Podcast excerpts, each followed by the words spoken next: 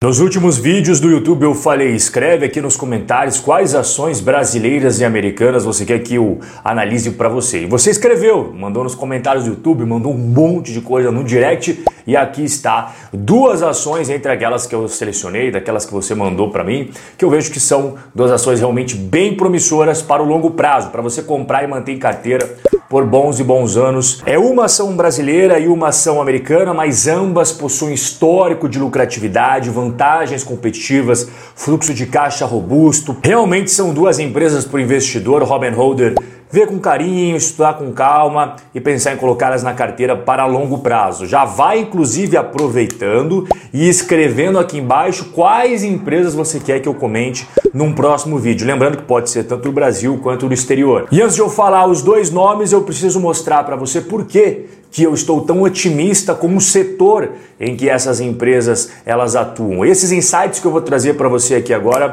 vai dar um estalo para você e você vai compreender muito melhor por que, que eu gosto tanto delas. Este primeiro gráfico expectativa de vida dos brasileiros. Olha aqui na década de 60, 70, 80, 90, os anos 2000 até o momento que nós estamos conversando, quando a gente vê inclusive a velocidade em que a população acima de 65 anos aumentou de 7 para 14% do total absoluto da população, a gente vê aqui vários países e as respectivas datas de quanto demorou, né? O Brasil, cara, vai demorar apenas 21 anos para isso acontecer. Então, é um envelhecimento muito rápido da população brasileira acima dos 65 anos, é uma grande parcela da população que vai se tornar idosa. E não apenas no Brasil, a gente tem também nos Estados Unidos esse cenário de expectativa de vida, boa parte dos americanos se tornando cada vez mais idosos e é exatamente por isso que eu gosto tanto dessas duas empresas aqui de hoje. Por quê? Porque os idosos, eles consomem muito mais remédios. Eles fazem,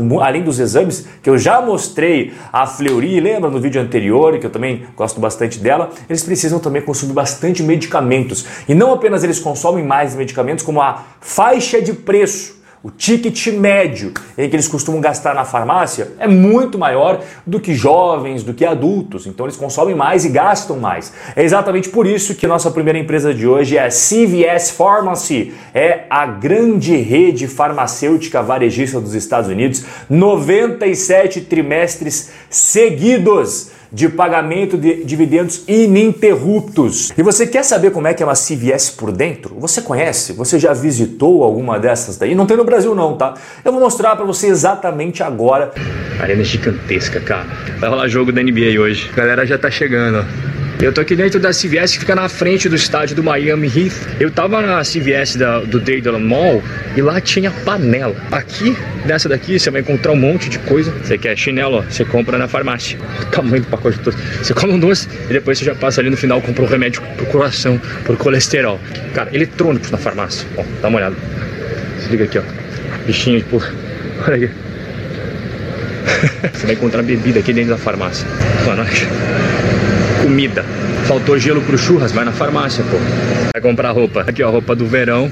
Vai estar tá na moda.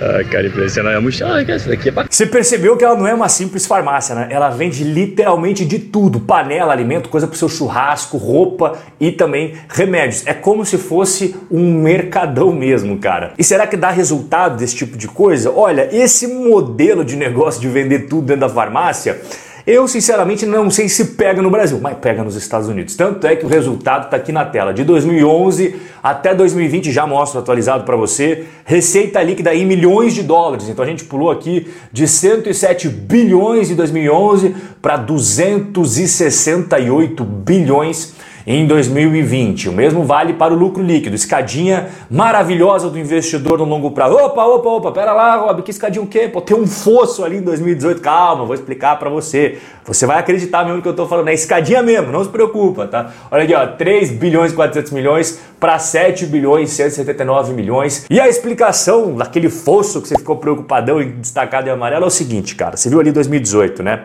Prejuízo contábil. Antes de mais nada, já quero tranquilizar você que quando eu mostrar o fluxo de caixa, você vai ver que não teve nada daquilo ali. Mas, ó, tranquilo, tá? Primeira coisa, em 2017, Donald Trump passou o Tax Cuts and Jobs Act. O que, que significa isso? A reforma tributária do Donald Trump. As empresas iriam pagar uma alíquota de imposto de no máximo 21%. Só que uma grande quantia de imposto tem que ser pago de antemão. Isso é o não recorrente, interferindo no balanço de todas as empresas dos Estados Unidos. Somado com uma baixa contábil de 6 bilhões e 100 milhões de dólares. Mas para te tranquilizar, como eu prometi, fluxo de caixa operacional, dá uma olhada em 2018. Tá negativo ou não? Tá pujante, meu caro. 8 bilhões, 865 milhões de dólares. E foi crescendo, escadinha, escadinha, escadinha, 2020, fluxo de caixa operacional recorde. Então, assim, é aquele negócio que dá tranquilidade para o investidor. E 2021? Bom, a gente já teve a metade do ano divulgado. Seis meses iniciais de 2021 comparado a seis meses iniciais de 2020. Eu deixei destacado em amarelo aqui, ó. Ela teve crescimento na venda de produtos, ela teve crescimento na venda de planos de saúde, porque ela comprou uma empresa de plano de saúde, ela teve um crescimento nos serviços, no geral passou de 132 bilhões de dólares para 141 bilhões, um crescimento maravilhoso. E quando a gente vai para o lucro líquido, ela passou de 4 bilhões 982 milhões para 5 bilhões e 6 milhões, também crescimento do lucro. Agora muita gente fala, ah, mas é muita dívida, é perigoso. Primeira coisa, cara, o custo da dívida das empresas americanas é muito, mas muito pequenininho, baixinho sempre bem inferior ao que a gente está acostumado a ver das empresas em mercados emergentes, como por exemplo o Brasil. Mas vamos estudar, é importante a gente ver os fundamentos. O custo já costuma ser bem menor, a empresa costuma pagar menos imposto, isso daqui inclusive é um assunto para outro vídeo para explicar direitinho. Caixa equivalente de caixa, 7 bilhões 119 milhões, você soma com 3 bilhões de investimento de curto prazo, mais 22 bilhões 136 milhões de longo prazo. O que, que seria esses investimentos? A grande parte é renda fixa, curto prazo vence até 12 meses, tá? Longo prazo, acima de 12 meses, eles compram títulos do governo americano, eles compram várias e várias fontes ali diferentes de renda fixa. Fique tranquilo, não é nada arriscado, nada especulativo.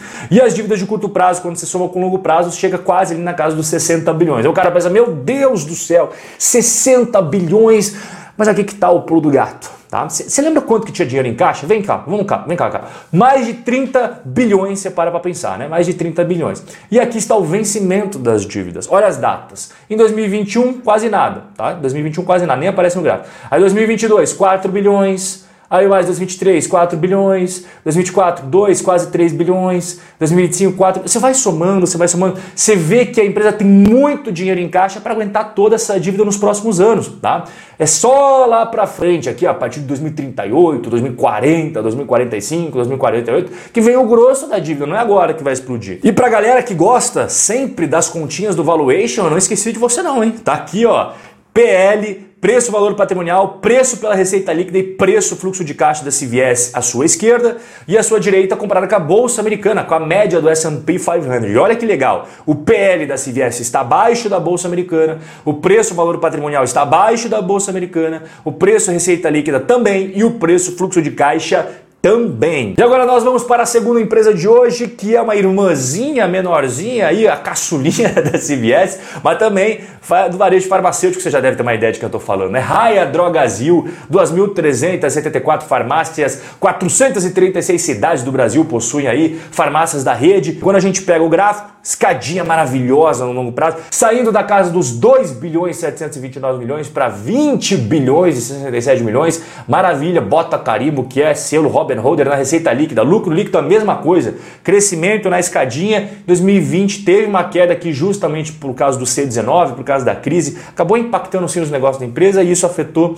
a lucratividade. Então aqui está o fluxo de caixa operacional, que diferentemente do lucro, olha só como é importante você comparar os dois, né? O lucro líquido caindo, mas o fluxo de caixa subindo. Quando a gente compara, ela também, assim como a CVS já divulgou os resultados de 2021, primeiro trimestre, segundo trimestre, e aqui você consegue comparar os trimestres de 2020 comparado com os primeiros trimestres aí de 2021. O que, que você percebe? Uma receita bruta sólida, consistente, crescendo. E quando você pega o lucro líquido ajustado, que você exclui os não recorrentes, tanto para o mal quanto para o bem, naquele resultado que você realmente tem bases comparativas orgânicas, bem bacanas de você analisar, ela também apresenta um crescimento da sua lucratividade e o fluxo de caixa livre aqui embaixo, ó, fechou o ano positivo, mas quando virou para 2021, super negativo. Aí os caras falam: Meu Deus do céu, o fluxo de caixa da empresa tá negativo, vai quebrar tudo. É por isso que eu falo que é importante estudar. Não vai, cara. Sabe por quê? Vem comigo, vou te mostrar aqui. Fluxo de caixa operacional foi de 430 milhões de reais nesse período. Beleza, o consumo de capital de giro foi de 500 milhões. Tá? O que é capital de giro? Pô, você recebe pagamento, você compra remédio, você recebe pagamento, você compra remédio, entendeu? Você vai girando o teu negócio.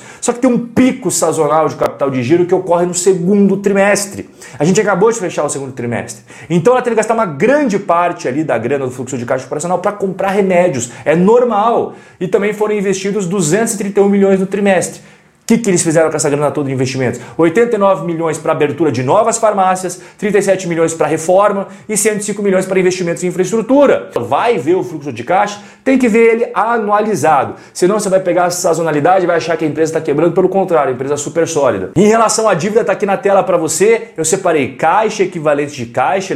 a Raia do Brasil tem 266 milhões. Dívida de curto prazo, 622. Você soma com dívida de longo prazo, 934. Então você chega a esse valor aqui de dívida líquida, né? Que é o caixa menos a dívida bruta. Perfeito. Então, o que, que acaba acontecendo aqui nessa história? Você sabe que você tem mais dívida do que caixa. E qual que é o indicador que você faz para saber então se está saudável ou não? Dívida líquida EBITDA. E a dívida líquida EBITDA da Real do Brasil é 0,8, ou seja, menos um ano de resultado operacional é suficiente para pagar toda a dívida da empresa, extremamente tranquila e extremamente saudável. E será que vale a pena? Será que o cara que comprou Raia Drogasil lá atrás e segurou até hoje, fez um buy hold, se deu bem com as ações da empresa? Olha, cara, se você pegar desde o IPO da Drogazil, lembrando né, que teve a fusão Raia, Drogazil e tudo mais, incluindo o pagamento de rendimentos, você teria um retorno médio de 25% ao ano. Então, quando você compara lá de 2007 até o momento da nossa conversa em verde, aqui a Raia do Brasil, e em cinza o Ibov, evidentemente valeu muito a pena comprar e segurar essa empresa. E agora eu quero te convidar para o nosso grande evento do dia 13, 15 e 17 de setembro. Você está vendo aí na tela, workshop carteira blindada. Eu vou te mostrar como você criar uma estratégia sólida, vencedora para você obter renda passiva e conseguir, uma vez por todas, montar uma carteira para qualquer cenário, independente do que aconteça, preço do dólar, bolsa brasileira, bolsa americana,